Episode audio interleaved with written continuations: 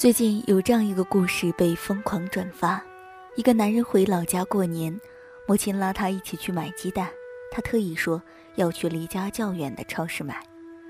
男人纳闷了，问：“为什么不在附近买啊？”母亲说：“远的那家超市的鸡蛋便宜，三块二一斤，比附近这家便宜两毛呢。”男人心里不以为然，但仍乖乖的。跟着母亲走。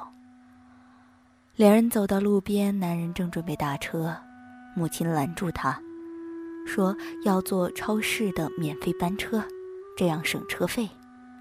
男人无奈的同意了。母子俩在超市买了十斤鸡蛋，母亲又拉着男人去休息区坐好，说：“我们啊，再等一个小时。”男人惊讶的问：“一个小时？”母亲点点头，因为下趟免费班车还要等一个小时。男人的心头窜起了火苗，他默默地计算着，从出门到现在，他们共用了四个小时。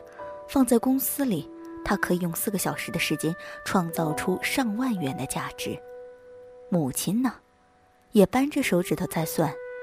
一斤鸡蛋省两毛，十斤鸡蛋省两块，来回的车费两人啊省四块钱，加起来共省下六块钱。他一边算一边露出了开心的笑容。男人看着他的笑容，心里的不快烟消云散。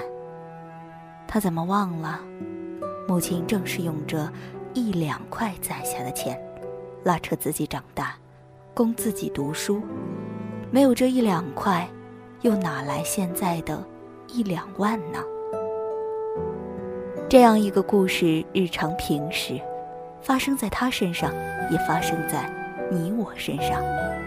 我们常常会计算得到了多少，失去了多少，但是却忘了，那些最珍贵的，是无需也无法被计算的。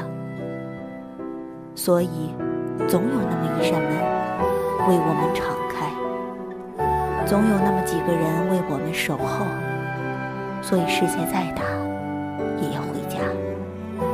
我们啊，都在与时间赛跑。世界再大，也要回家。